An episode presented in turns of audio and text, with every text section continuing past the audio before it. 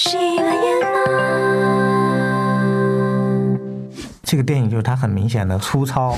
中国每年也没几部艺术电影啊，很多人说是艺术电影，它其实也完全不艺术啊。您到底是为了赚钱，还是为了艺术？所以我是一个贪婪的人，我我既想做好的电影，我也想赚钱。哎，我觉得这个说的很实在。让影人吐槽影评，让观点激情碰撞，这是全网首档影视对谈综艺，欢迎收听《电影博弈论》。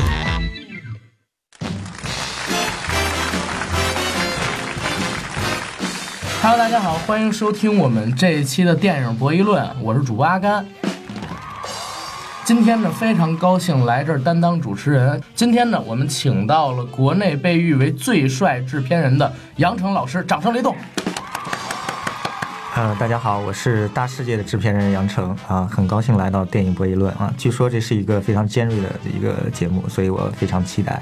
不尖锐，我们只是碰撞，然后头脑风暴。杨老师呢是目前国内艺术电影独立制片领域非常资深的一个制片人，同时呢也是哪吒兄弟影业的创始者之一。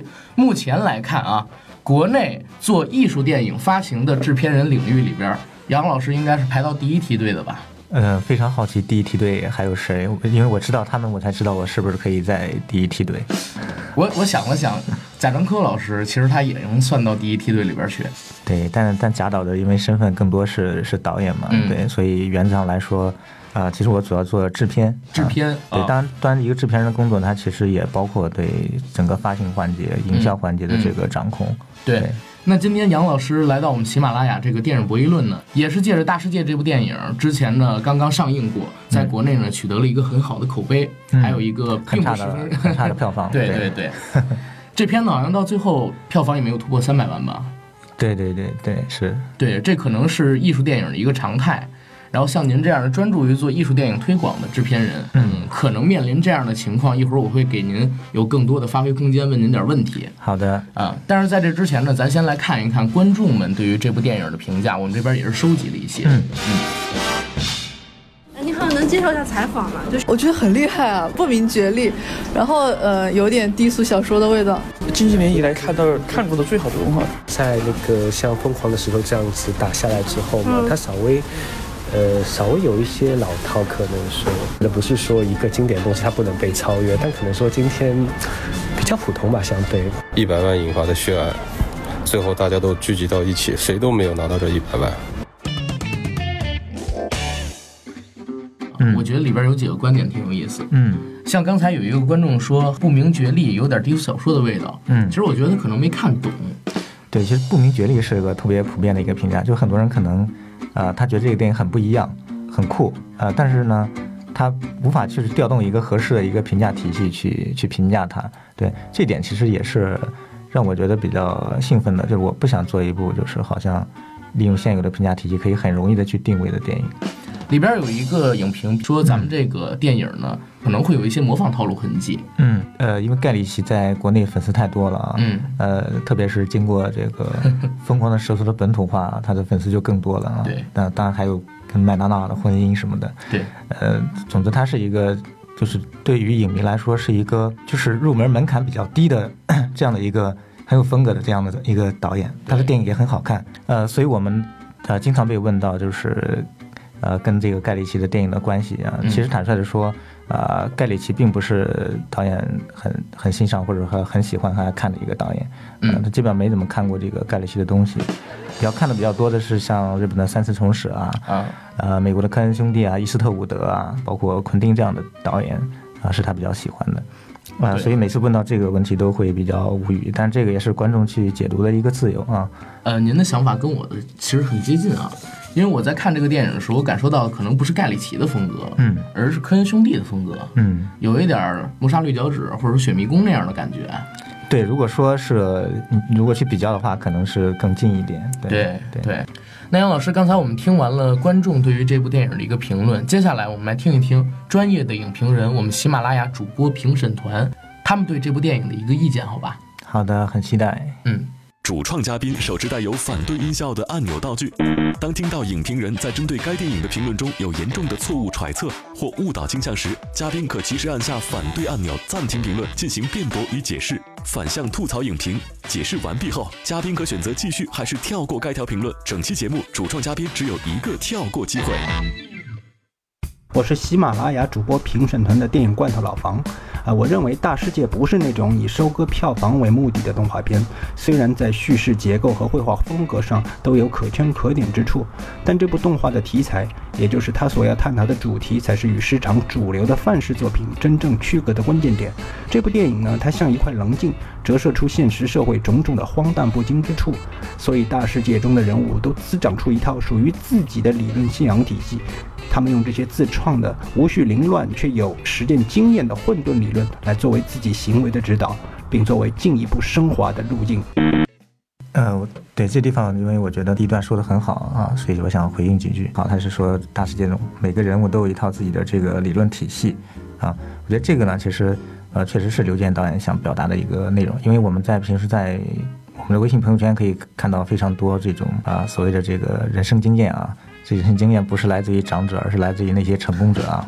比如说罗振宇这样的啊，经常就会贩卖这种啊，你如何做一个成功者的这样的一个理论体系啊。我觉得其实大部分人，包括成年人，他们在这方面其实都是懵懂的啊。踏入社会之之后呢，其实不断的在摸索什么样的生存法则是适合自己的啊，所以呢，才给这些贩卖这种呃呃鸡汤或者说这个各种成功学的人提供了非常多的这个赚钱的机会啊。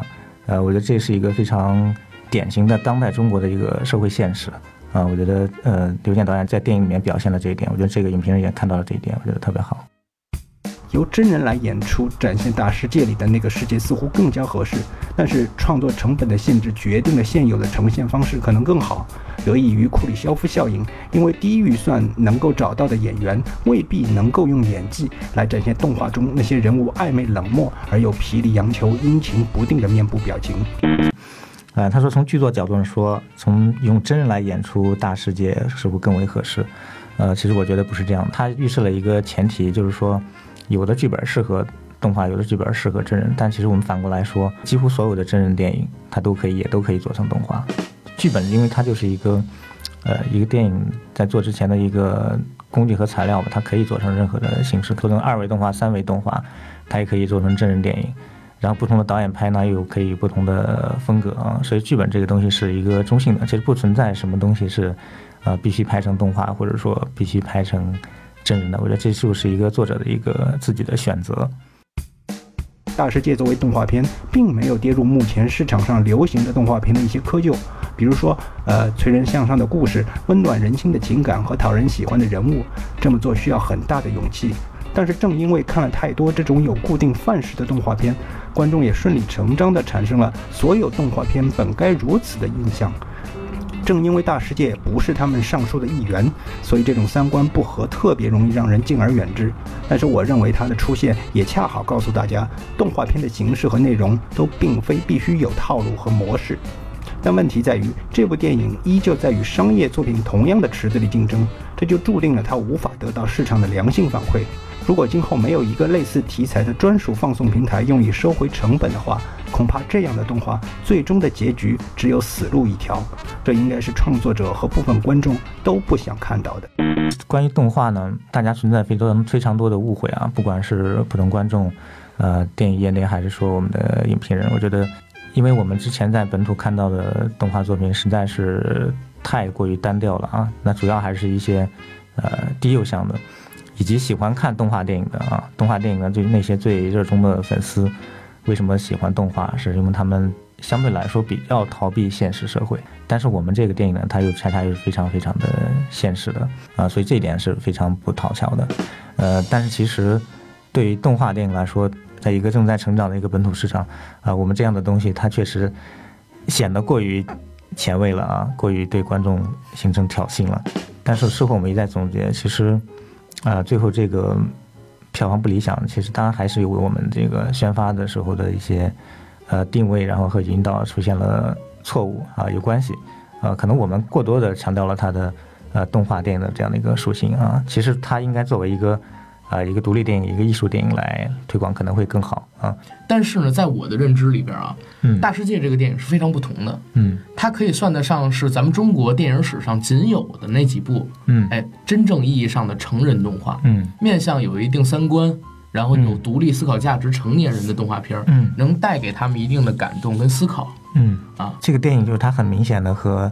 呃，比如说《大圣归来》也好，然后宫崎骏的电影也好，包括呃，在中国非常火的这个《你的名字》，他们都非常不一样。大护法是一个更有趣的一个比较，他们之间似乎有很多相似的地方啊，似乎都是成人动画，也都呃提名了金马奖啊、我觉得其实大护法它还是很有萌点的啊，它的所有的人物的造型，然后他讲话的这个腔调啊，然后包括他大量的配乐。啊，然后比较浅显的这个隐喻，我觉得对观众来说相对来说亲近啊，或者说友好啊，它有它奇观的部分，有它奇幻的色彩。那大世界发生在呃这样中国南方的一个小城市，然后里面的所有的人其实都是我们世俗生活中常见的人，呃，而且他的理解的门槛，我觉得比大护法要更高一点啊、其实我后来想，我觉得其实他应该和当年的。呃，疯狂的石头的这样的受众是差不多的。当年疯狂的石头它之所以变得那么热，其实它首先是征服了三岁以上的这个知识男性啊、这群人是疯狂的石头的这个铁杆粉丝。其实我们这个电影也是一样，确实，您说的大世界，如果想要理解的话，难度和门槛儿可能会要比大护法更高一些，因为大护法还是在我看来啊，经常会用一些形式主义的台词，嗯，然后来烘托情感，对把观众带到那个情景里边去。但是大世界的话，就特别现实主义。对，特别像呃三四线城市，我们到那边旅游去，看到了小镇村民的一个生活状态，嗯啊，这个挺好。其实中国观众有一个特点，就是不喜欢看太冷静的东西。嗯，对中国观众需要他的情绪被被带动，然后他需要比较容易的去去 get 到这个电影在说什么。对，如果你搞得很克制、很疏离、很高冷，其实那个他们会觉得不舒服啊。对，哎，这是现在的社会主要矛盾。来，咱们来进下一个影评人他的一个观点评论，好吧？好的。大家好，我是来自喜马拉雅主播评审团什么电台的大老师。今天呢，要跟大家聊一部神奇的动画片《大世界》。这是一部获誉颇多的作品，中国动画电影第一次在三大电影节崭露头角，继《千与千寻》之后第二部入围柏林主竞赛单元的亚洲动画电影，等等等等。但于我个人而言，其实并不是特别喜欢这部作品。除了饶有些趣味的叙事结构之外，影片最具噱头的也不过就是那些带着些许辛辣讽刺意味的主题，啊、城市青年的挣扎与困惑，现实的荒诞与无奈之类的。但是呢，说穿了，不论是黑色幽默也好，成人动画也罢，《大世界》不过是把第六代导演们地下时期拍过的真人电影。用粗粝的动画形式表现出来了而已。这样看来，本片在政治挂帅的柏林电影节上能够获得提名，甚至于能够拿下金马奖最佳动画长片，也就不是什么令人意外的结果了。啊，这位影评人的这个发言就让我有点不吐不快了啊！我觉得他说的就是问题比较多。嗯，问题不在于他其中的一句话说他不喜欢这部作品，其实这个我觉得是每个人的一个一个自由啊，这完全是 OK 的。我觉得首先他说的这个主总结的这个主题啊，城镇青年的这个挣扎和困惑，呃，现实的荒诞和无奈，嗯，我觉得部分正确吧，啊，呃，但是我们的这个电影里面，它肯定不只有这个城镇的青年啊，那还有中老年呢，对，所以我觉得不是一个，只是一个说小镇青年的一个电影。然后第二就是，呃，他说大世界不过把第六代导演地下时期拍过的这个真人电影用粗粝的动画形式表现了而已，啊，我觉得这个。这个“而已”两个字就用的是非常轻率的，因为这个讲述中国的故事，讲述中国的主题，这个已经并不新鲜了啊。因为电影节它永远是一个推陈出新的一个地方，他们也想看到全新的这个中国电影。这个影片他看电影可能他只看题材和故事，啊，他没有去看这个风格和形式啊，以及他很粗率的说这个柏林电影节就是政治挂帅，我觉得这个都是一些印象流。如果政治挂帅这个这么容易投机的话，是吧？那为什么为什么每年就是入围三大电影节的主竞赛的这个中国电影还是那么少呢？啊，为什么呃大家不会去把这个投机的事情做得更好呢？其实我们在金马奖上和大大护法的这个竞争是非常非常激烈的，就像我刚才说的，啊，我了解到的是女性评审都很喜欢大护法。啊，男性评审很喜欢大世界，啊，其实是是非常焦灼的一个状态，因为大护法它毕竟也是一部很有突破、很有特点的这样的一个电影。但我觉得每一个评奖它它都是有它的这个偶然性，不是说啊什么东西得奖就一定好啊。我只是说，这些事情也没有他想的那么简单。对，我听到了一个非常有意思的点，嗯，就是投机两个字儿。嗯，什么叫投机呢？因为您知道，像《大世界》跟《大护法》这样的主题、这样剧本结构的电影，实际上在国际上的电影节也好，在金马奖上也好，或多或少会占一些便宜，会引起别人的注意，甚至说是在很多人的观念里边吧，更容易拿奖。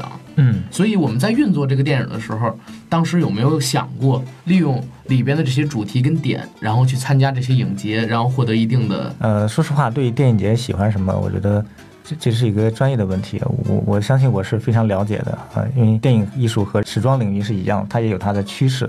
对，这个是当然是你可以做一个前提判断的，但对于我们做电影来说，我们不会以这个为其为目的。对，因为这个东西，第一是不是什么东西你想做就能做得好的，是吧？第二就是说，你一个制片人在这方面再有判断，那你还是最后还是这个电影是导演做出来，那导演想表达什么，他是啊有感而发的，而且我觉得只有有感而发的电影才能做得特别好。嗯啊，好，我们接下来听。而目光所及之处，各路影评人似乎也都是从鼓励导演的匠人精神、作品呈现出来的独立品格角度出发，小心翼翼地赞扬着这部难得的作者电影。对于更多的人来说，僵硬的人物肢体动作、地方口音浓重的台词，这都是妨碍他们欣赏这部作品的因素。尽管这一点完全可以解释为作者特殊的影像表达风格。但是对于大部分观众而言，实在是非常影响观影体验。对这个地方，他呃，我觉得这个影评人在这一段提出了非常多的很有代表性的一些观念啊，比如说他觉得这个动画做的很很粗糙啊，美和丑、精致和粗糙，这是一个非常主观的一个一个评价。呃，那如果我们看惯了像蒙娜丽莎这样的这样的油画，那我们当然再去看一些涂鸦啊，或者包括一些抽象的油画，我们当然会觉得我们感觉不到美感，甚至我们觉得这个。这个画家是不是太偷懒啊？是不是这个技术不不过关？这个鸡蛋画不圆？对，但当然这个这个是一个笑话了。如果就真的懂艺术的人，不会是不会这么说的。观众他可以呃觉得不美，但是我觉得作为专业的影评人，我觉得他这个问题他需要说的更专业一点。其实我自己看这个电影的时候，我觉得地方口音浓重反而是一个优势，它让我特别快的带入进情境里。嗯，对，对其实配音。啊，包括这个人物肢体动作，我觉得它都是服务于整个的风格的。就我们讲的是市井的生活，那，那用我们用这个素人的声音，用他们本来的这样的声音的感觉，啊，我觉得是对的。其实我们在北京首映的时候，像徐峥、黄渤他们都去看了。作为专业的演员，他们也经常给各种动画电影配音，但是他们就非常喜欢大世界这样的配音的风格。在后台呢，当然就徐峥和黄渤他们还呃尝试着用最标准的那种配音腔来这个来说这个大世界的台词，就显得非常的 滑稽。然后他们自己也都是觉得很好笑，对啊所以我觉得这样的配音的风格在大世界里是合适的啊。至于这个僵硬的人物肢体动作，对于动画它来说就是怎么动，动多少，这个是一个区分风格的一个一个地方，然后也是一个可以探索的地方。不是说你啊就是越流畅越好啊，或或者我们都应该像皮克斯的动画那样动啊。我觉得这是一个非常粗浅的一个评价。好，那我们接着来听。于是，这部高不成低不就的尴尬作品，从今年一月份上映到撤档，仅获得两百六十一点八万票房。轻轻的我走了，正如我轻轻的来，这一声叹息中却是最真实的现实。我们的电影市场没有表现出任何准备接受这样个人风格强烈的作品的姿态。我觉得他说到了这个电影市场这样的一个保守的一个现状，呃，我们肯定也不会去去埋怨这个电影市场啊，但是我们并不觉得在这样的市场里面是是百分百没有机会的啊，它就是一个铁板一块。我觉得不是这样的，因为一个电影作品最终获得的这个收获吧，特别是票房上的收获，它跟你的整个的宣发的操作是非常非常有关系的。我举一个成功的例子啊。《冈仁波齐》这部电影啊，嗯它最早是呃有两家出品方，是合力晨光和乐视影业，发行是由乐视影业来负责的，啊，但是就在电影节首映之后非常长的一段时间，整个乐视影业对这个电影是没有任何动作的啊，他们甚至可能打算把这个电影就雪藏起来，他们可能觉得我我宣发越努力，我不是赔的越多吗？啊，如果是这样操的话，它的票房可能还没有《大世界》多。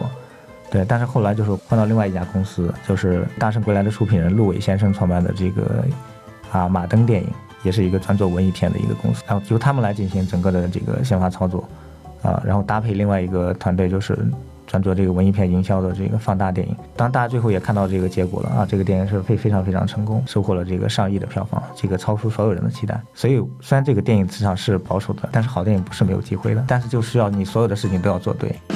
虽然我们的电影市场可能说不太成熟，嗯，没有单独的艺术电影的院线等等，但不代表就操作的不好。其实网络上对您的评价是分成几种声音的，嗯，你知道吧？一种是哎。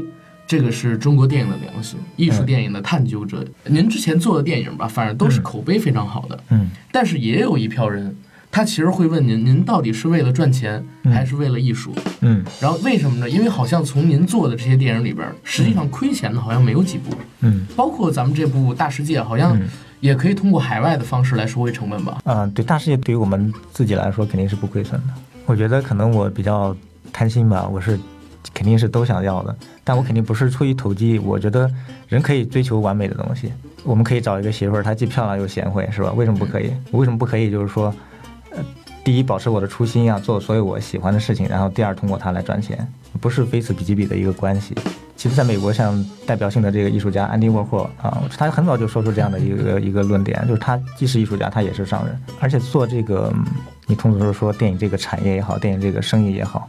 我觉得最后能最赚的人，嗯，一定得是很热爱电影、很懂电影的人。对，啊，啊，嗯，所以我是一个贪婪的人。我我既想做好的电影，我也想赚钱。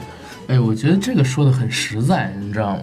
既不能想当然，然后不现实，也不能太也不能太装逼啊。我我展开来说啊，当然就是说到现在为止，肯定也没赚到什么钱啊。那我觉得不是因为我不想赚钱，而是我觉得我的电影做的还不够好啊，还需要更好。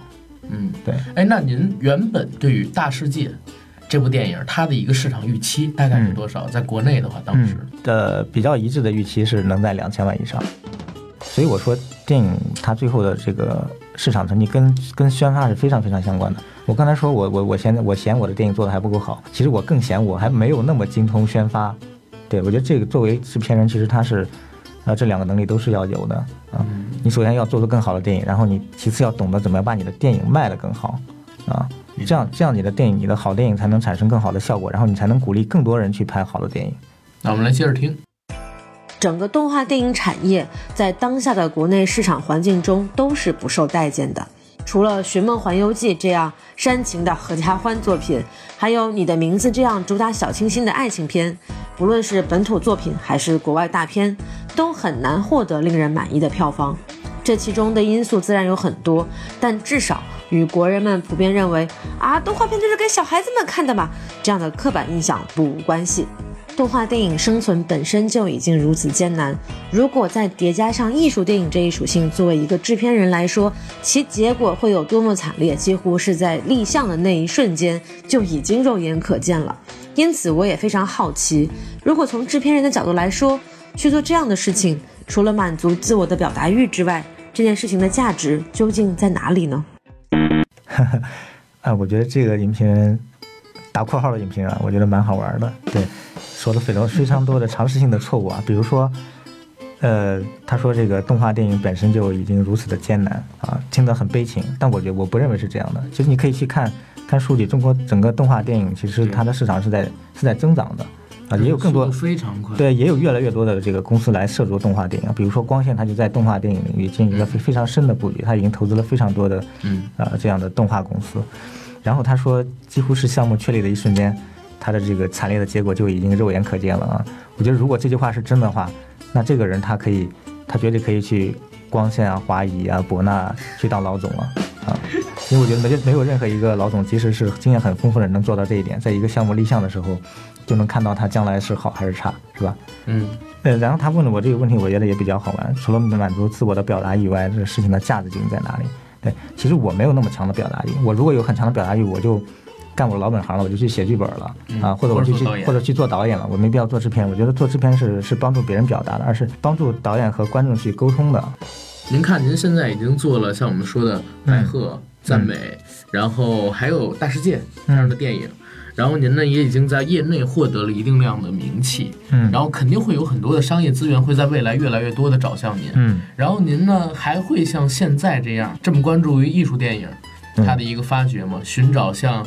刘健导演，嗯，这样的电影导演，还是说随着自己有了资源嘛，然后接触到越来越多的渠道，可能会不受控制的，呃，寻找像毕志飞、毕导演这样导演去合作呢？您您来聊聊，您还会保守初心吗？我觉得毕导演，我可以帮他拍部传记片，嗯，哎呦，我觉得应该比他自己拍的电影有意思。对，嗯，电影制片人还是要向投资方负责的。再有钱的人，他挣的钱都不容易，他投到你的电影里面，你当然是有义务去给他创造这个回报。即使他没有那么需要这个回报，你也是要尽量给他创造这个回报的。我喜欢艺术电影，嗯，而且我认为中国每年也没几部艺术电影啊，很多说是艺术电影，它其实也完全不艺术啊。然后其次就是我完全不排斥。所谓的商业电影啊，其实这种这种划分当然是我认为是有问题的。可能在我的理解里面，可能分为小众电影和大众电影比较合适。对我来说，做大众电影当然是非常有乐趣的啊，像《泰坦尼克号》也好啊，《蝙蝠侠》也好啊，《星球大战》也好啊，然后包括可能门槛稍微高一点的所谓的文艺片啊，比如说像《芳华》啊，像像《亲爱的》这种电影，它都也都有很强的这个商业属性。包括这个《前任攻略三》，我觉得他们在。电影市场都是有一定的怎么说呢？先进性，或者说他们有他们正面积极的意义啊。他们安慰了很多人，抚慰了很多人，让很多人获得了快乐也好，感动也好啊。我希望做出非常受普通观众欢迎的电影。那您会因为呃预期的商业回报去干涉导演的创作自由？我觉得制片人跟导演的关系其实是一种很复杂的关系啊。当然，我们要在合作之前建立一个共识，就是我们一切是为了电影好。所以我觉得我不会去非常强硬的去去干涉我我，但是我会提我的意见，我会表达我的态度，我会，呃，就像我跟这些影评人一样，我们会辩论啊。有的时候我们可能是为了一个剪辑点的处理，我们可能会聊上一整夜，但是就是一个互相说服的过程啊。如果最后实在说服不了我们，那我们就看我们合同是怎么签的。对，哎呦，但大部分大部分的时候还是能达成共识的。对对，就是眼高手低是这个行业普遍的一个情况，就是。也许你天天看的都是奥斯卡金棕榈的电影，但是你可能连毕子飞都拍不过，对，这个是很容易出现的。对对，嗯，就像马凯，他用非常少的成本就拍出了《中邪》这样的电影。对，对你是不是有这样的一个行动力也是非常重要的。对对，如果有品味就行了。我觉得毕老师也非常有品味。对，他你看他看的电影也都是大师了。对，没有用。归根结底啊，我们聊今天这个大世界的电影是非常开心，能够让呃杨成老师过来。嗯，跟我们一起做分享、做交流、做交锋。嗯，然后我们也提到了一些很有意思的问题、很尖锐的问题。杨老师也做了一个很详尽的，同时呢，针对我们某个影评人也比较针对性的一个回复吧。对，其实我我是特别希望跟影评人当面辩论的，我一直期待有这样的机会，但是真的，我们的这个影评人都太害羞了，就是那就是文章写的就是气壮山河的，但是那个。见面又是特别客气，或者说不愿意当面去说一些尖锐的问题，我觉得这个其实都是这个环境中不好的一部分。为什么大家不可以就是说开诚布公的、面对面的、很很很专业的、专业的去探讨一个问题呢？最最多是隔空对话，我觉得这个其实不好玩、不热闹。好，这样，我们又要赚钱，又要讲追求，对吧？要通过追求来赚钱。哎，要通过追求来赚钱，这句话呢，就是真正的社会了。对，然后赚了钱以后，让更多人实现追求，是吧？对对对对，最后实现共产主义。对，好，那我们今天可以聊到这儿了。社会哥杨志篇，感谢，掌声雷动。啊，杨志篇，谢谢大家啊，再见，再见。非常感谢杨成老师对我的影评做出的回应，那么我也在此对杨成老师的回应做出一点回应。在我看来，影评人是普通观众和创作者之间沟通的桥梁，他们既应该去解读作品，让观众获得不同的视角，同样也应该让创作者看到并理解普通人的想法。